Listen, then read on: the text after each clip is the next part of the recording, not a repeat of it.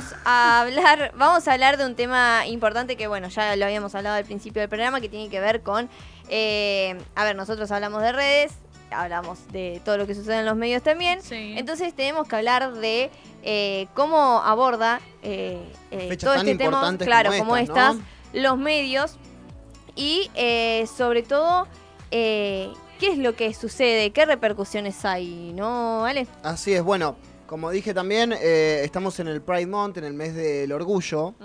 el mes del orgullo, que, eh, bueno, arranca es todo el mes porque en los diferentes días de este mes se considera, hay los distintos días de las diferentes eh, identidades sexuales, que, bueno, tiene como el día donde se hace la marcha, lo que es el Día Internacional del Orgullo LGBTIQ+, que es el 28 de junio en conmemoración a los disturbios de eh, Stonewall, que fue en 1969, que esto es para reafirmar el sentimiento de orgullo sobre las orientaciones sexuales e identidades de género tradicionalmente marginadas y reprimidas y para visibilizar también la presencia en la sociedad y también todos los reclamos que hace la comunidad. Bueno, también hablando de representación, como dice ahí, que es lo que para lo que está eh, se conmemora este día. eh, también hablar un poco de la representación que tiene la comunidad LGBT también en los medios de comunicación y también en las redes sociales, ¿no? Eh, porque bueno, hoy estamos en un, en un, vamos en un paradigma que va cambiando las cosas, pero muchos años, eh, todavía hay mucho para, para, Sí, para para- cambiar, para ¿no? cambiar, ¿no? Bueno, pero eh, creo que nosotros eh, y, y varias personas más se crió con un, este, un cierto estereotipo hacia diferentes... eh, Sí, creo que nosotros justo estamos parados eh, En en, un el cambio. cambio, sí. Exactamente en un cambio. Si vos vas, te remontás, no sé, a, a la adolescencia de nuestros 10 años padres, de nuestros Sí. padres, o si no, la adolescencia de nuestros abuelos. Ah, es como que eso, sí. es totalmente otra historia. Estamos como, nosotros como que también vivimos un poco de, de lo que fue la adolescencia de ponerle de nuestros padres, pero también si nos ponemos a pensar, eh, es como que vivimos eh, en cierto punto también otra adolescencia, porque estamos en pleno cambio, justo en el medio, creo yo. Mm. Creo yo, después capaz que pasan 50 años y, y decimos, uy, ¿te acordás? Y vuelve a pasar eso. Es lo que hablamos. ¿Qué hablábamos Sí, el sí. otro día? Que hablábamos justamente de eso de, de los cambios. Que claramente lo que vivieron nuestros viejos o nuestros abuelos sí. es totalmente diferente hay- a lo que es ahora. Eh, y lo po- y lo podemos, lo estamos viendo. Y algo para recalcar también que quiero decir, Mm. la grandeza que tenemos como, como país y como sociedad, eh, es que, eh, que, bueno, viste que Argentina siempre se lo tilda de país racista, homofóbico, Sí, pero estamos somos el- bastante avanzados. Pero somos el primer país de Latinoamérica en tener matrimonio igualitario. Hace 12 años, fue justamente el, dos, el 15 de julio de 2010, 13, perdón. Vamos a cumplir 13 años. Eh, así que bueno, nada, eso es para hablar un poco de la grandeza porque... Nada, como digo, siempre hay gente que, hasta nosotros mismos criticamos nuestro Sí. propio país o gente de, de otros países que nos vienen a atacar por diferentes tipos de cuestiones. Eh, pero bueno, para hablar de, de- de esto, de que en, en derechos eh, como estos, la verdad que somos precursores en Latinoamérica. Eh, algo que, que ahora vemos como algo normal, dos personas del mismo sexo casándose, pero ¿cuánto tiempo fue tabú? Bueno, también recordemos que la no hay que mirar tan lejos, ¿eh? Hace No. 10 años atrás. 10 a- fue 13 años atrás. Sí. Bueno, recordemos que creo que si no me equivoco, en el 90, 90 91 fue cuando la ONU sacó que la homosexualidad no es una, mm, Enfermedad. una enfermedad mental. Claro. Se lo considera enfermedad mental en ese Sí, momento.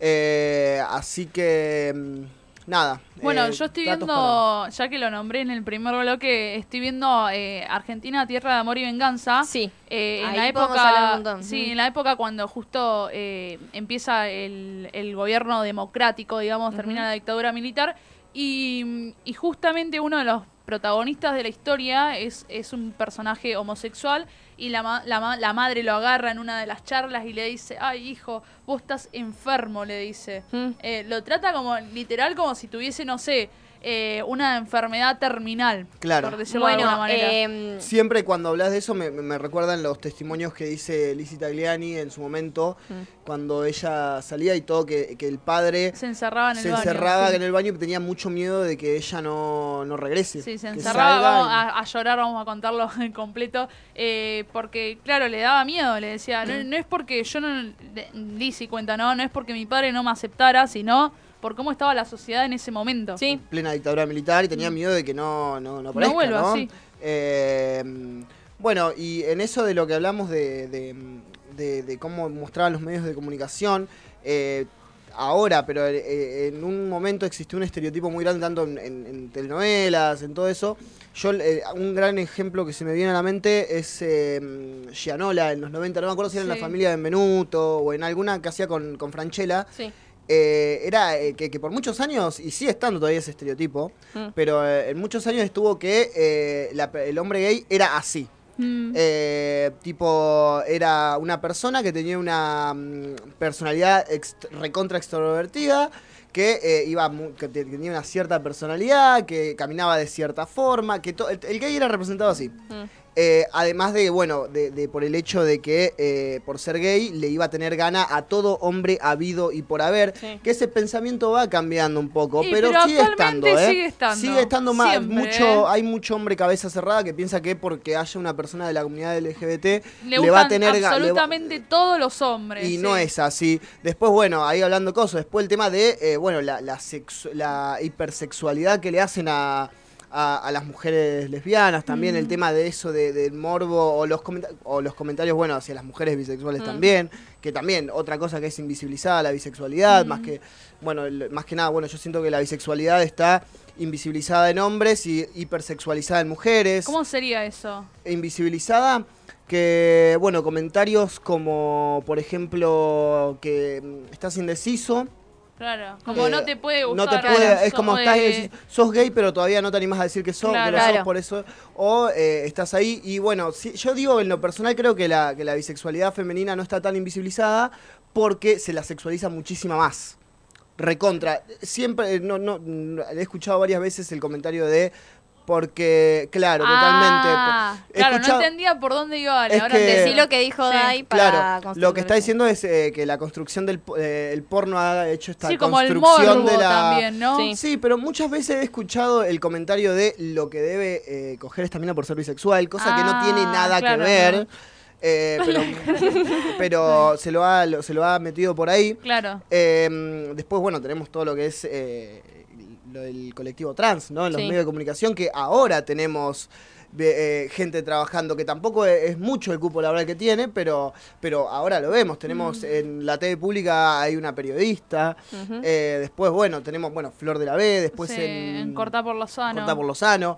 Pero esto era algo, algo bueno, ¿cuánto, cuánto Bueno, transodio eh, recibió escúchame, Flor de la B a lo largo de los años, no? Lizzie Tagliani, recontra. Lizzie Tagliani Mm. conduciendo un programa, eso es un avance de... Que eso antes ni en pedo se por veía eso. eso. Sí, sí, sí, Bueno, sí, totalmente. Eh, a- ya que estaba nombrando a, a Flor de la B, sí. eh, me acuerdo mucho cuando pasó todo este temita con Fedeval. Sí, Eh, Ella dijo unas palabras sobre, sobre Que todo. se la vinculaban, eh, o sea, vamos a ver el contexto, se vinculaba Fedeval con Flor de la B y Sí. con otras mujeres más. Pero, y- claro, lo que Flor de la B recalca en este tema es que se le da mucho más, eh, como que se lo vio mucho más al caso de con ella claro. que con las otras mujeres, justamente por el tema de ser una mujer, Sí, eh, una mujer trans. Eh, y la verdad que, nada, tiene toda la razón porque creo Sí, que sí. esa, de todas las mujeres con las que se lo vinculó, esa fue la, la que más escándalo es hizo. La cantidad de, de comentarios transodiantes que. Que hubo y por, por todo eso. Eh, y bueno, estamos hablando de, de Flor de la B que desde que, que arrancó, ¿no? Quilombos, Sí. eh, atacándola Es que por siempre todos se, la, lados. siempre se la puso en, en- en la mira de todos los medios. Me estuvo. acuerdo de, mm, de Flor de la B que en un momento estaba haciendo eh, la Pelu. Ella tenía Ah, un programa. Y La creo Nata. que. No, creo que fue. eh, La Nata hizo comentarios como que ella es un varón. no, no, pero no iba a decir. No, no, no. Y- no, no, pero no, yo me acuerdo mucho. Sí. Ah, parece. Sí. Eh, Sí. No, lo que iba a decir es que me acuerdo de, de, de, de su programa porque en un momento, no me acuerdo si le habían hecho el cambio de sexo en el DNI.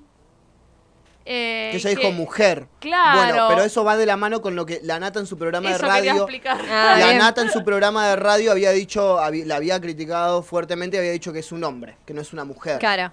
Eh, y también metiéndose por el tema de Lo, claro, el tema de los genitales, ¿por qué? Porque si Sí. es si es mujer, ¿por qué? Hablando de eso, y la verdad que no tiene nada que ver. Mm. Eh, pero, pero nada, siempre, siempre fue una, una mujer muy atacada, Flor de la B. También, bueno, cuando empezó a surgir eh, la, la- el eh, la persona de Liz Italiani en los medios, Sí, eh, como son dos personas completamente distintas, Sí. y como Lizzie hacía chistes con el tema de. de- Sí, muchas veces a Flor de la B se la trató como de resentida justamente por todo lo que había pasado.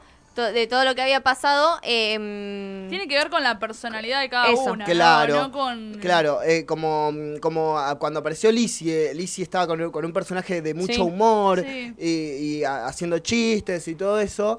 Eh, nada, se creyó como, bueno, mirá, que- como que Lizzie es repiola, pero Flor de la B no porque hace quilombo cuando Bien. no sé qué. Bueno, volvamos a lo que decías de eh, Flor de la B con Fedeval. Sí, eh, Que tenemos- yo traje un videito eh, un poco de lo que ella dijo en, en su programa que es Intrusos Bien. cuando sucedió todo esto. Sí. Eh, si querés, de ahí podemos ponerlo. Está por ahí, bueno. Yo también debo hablar de un tema que me tiene involucrada, que sucedió el fin de semana. Yo le cuento a la gente para que más o menos entiendan, los que trabajan conmigo me conocen. Saben que yo cuando me voy del programa, yo me desconecto de absolutamente todo. Del chat, de las redes sociales. Igual no soy como muy activa en ciertas, digo, ni en Twitter ni en algunos otros. Entonces me enteré de unos chats supuestos, falsos, los voy a aclarar, entre Federico Val y la señora. Yo me voy a voy a hablar de este tema. ¿Por qué motivo voy a hablar de este tema? Porque la verdad que mm, estuve pensando, ¿no? El fin de semana. Hablé con, Ana Laura, mi productora, que me llamó por, otras, por otros temas. eh, y la verdad que tengo, tengo como una sensación, como mm, un sabor amargo. ¿Por qué tengo un sabor amargo? Porque me parece que hay algo que sucede hace muchísimos años, en el espectáculo puntualmente, que tiene que ver con la violencia que vivimos las identidades trans, travestis y trans. Y en este caso puntual, yo quiero hacer foco en eso porque me parece que, que es por ahí la situación. Digo, claramente cuando intentan, digo, hoy Federico Val está en el ojo de la tormenta, y cuando lo señalan a él, que habría tenido una relación con una mujer trans, lo ponen desde ese lugar, desde el lugar del prejuicio, del lugar de lo monstruoso, del lugar de algo, como que ya no era suficiente que él tenga historia con muchas mujeres, sino que había, digo, que, le falta algo a esto. Claro, pongamos la traba, pongamos la perversión, pongamos el, el pecado, lo pecaminoso, el tabú, lo morboso. Y ahí es donde yo quiero entrar. Porque me parece que, hay, que es, digo, yo debuté hace muchísimos años en el mundo del espectáculo. Desde que yo debuté, no hubo un día que no se hayan metido con mi sexualidad, con mis genitales. Se han burlado, han bastardeado, disfrutaban. Muy bien, ahí bueno, estábamos escuchando un poco de lo que estaba diciendo justamente de este tema. Sí, ahí hablaba de lo que es el, el- el morbo que se le ha hecho de, de, bueno, de que, recalcando el tema de que desde el día 1 Sí. que arrancó en, lo- en los medios de comunicación, en el espectáculo, se la ha criticado fuertemente. Bueno, también me acuerdo el tema de, de- de cuando ella se casó, el tema de, mm, de también cuando, cuando adoptaron a sus hijos. Bueno, Eh, vieron que ella sí se la criticó, pero a Lisita Glenny no. Y Bueno, pero también... eh, va por En el los tema- tiempos. sí, Va eso por- iba a Lo que decir. estábamos. Es que yo no sé si es tanto por el tiempo en el que lo hicieron, Si no, lo sino por- la persona también. una. No, por lo- la- es lo que decía hoy por el tema de la personalidad. Claro.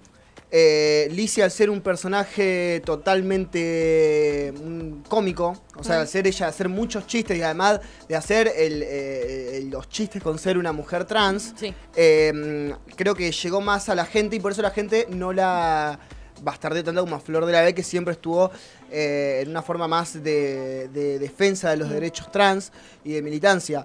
Eh, por eso justamente, pero la verdad que, que nada, eh, estamos en 2023 y esto está sucediendo y la verdad que es cierto que es una realidad lo que pasó con, con Fedeval cuando que, que se habló Sí. mucho más de ella, la verdad que, nada, eh, eso son estas cosas, pero bueno, hay que, que visibilizarlo, lo que es la- el rol de la comunidad en los medios de comunicación, que por suerte hoy va creciendo. Cada vez hay más, eh, más personas trabajando, así que bueno, se festeja eso.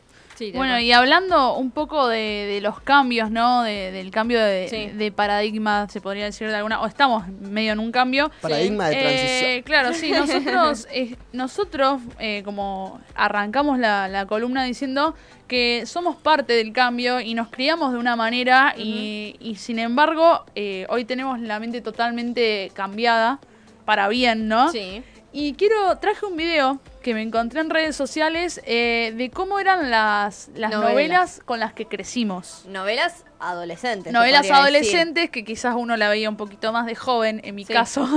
Eh, pero bueno, eh, no es para criticar a Cris Morena, que No. es la, la creadora de estas novelas, sino eh, en el, para ver el contexto sí, Mm. en el que vivíamos hace unos años. Así Bueno. que si lo tenemos por ahí, Dai. Un mensajito de texto. ¿Es esto, todo esto?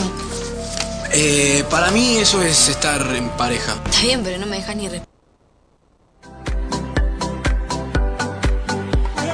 Bueno, ahí. Bueno, vimos, escuchamos Sí. unos segundos que justamente en Casi Ángeles le, le reclamaba, le decía eh, ser perseguida, ¿no? Eh, mostrarlos. Bueno, vamos a verlo mejor. Ponme a vos con mensajito de texto. ¿Es esto, todo esto? Eh, para mí eso es estar en pareja. Está bien, pero no me dejas ni respirar con todo esto. Sí, es, es un poquito exagerada la lista. Pero yo necesito estar seguro de que, de que vos vas a dejar de pensar en vos y vas a empezar a pensar en nosotros. ¿Qué es ese escote? ¿Qué es esa chico de la ropa? parece, ¿eh? Sí, sí, me parece. ¿Qué pasa ahí? ¿Qué pasa? ¿Qué estamos viendo? ¿Se te perdió algo? ¿Eh? Controlala, ¿cómo Mirá, vas a sacar ¿Pero qué mirás vos? Vos tapate ese cote, querida. ¿Pero qué estás haciendo? ¿Sabes qué estamos hablando? Dale, váyanse. Ahora llorás encima. ¿Qué carajo te pasa? ¿Estás enferma? Fabián, es hora de volver. ¡Soltame! ¿Por qué? Aunque grites aquí, nadie te va a escuchar.